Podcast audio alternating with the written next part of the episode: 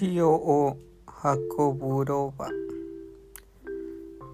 イソップのお話塩を売る商人が一匹のロバと一緒に新しく売る塩を仕入れに海の町で旅をしていました。海の町について新しく仕入れた塩を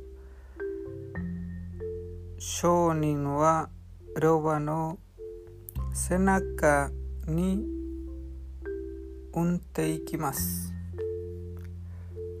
ロバの背中はたくさんの塩を入れた袋でいっぱい。町を出て帰る途中。商人と老婆は小川に沿って歩いていました。重い荷物を持たされて疲れた老婆の足はバクバクとふ震えと突然足元にあった石につまずきつまずき川に落ちてしまいました。商人は急いでロバを助けました。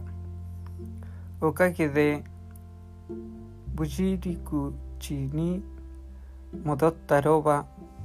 歩き始めるとさっきよりもずっと背中が軽いことに気がつきましたなぜなら背中に乗せていた塩が水に溶けてしまったからです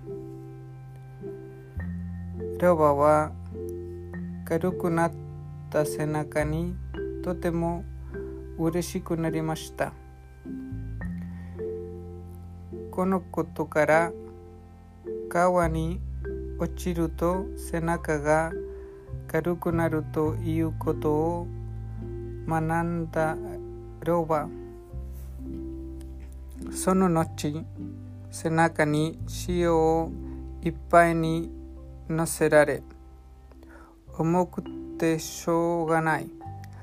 そんな時ロバはわざと川に落ちて背中を軽くするようになりました。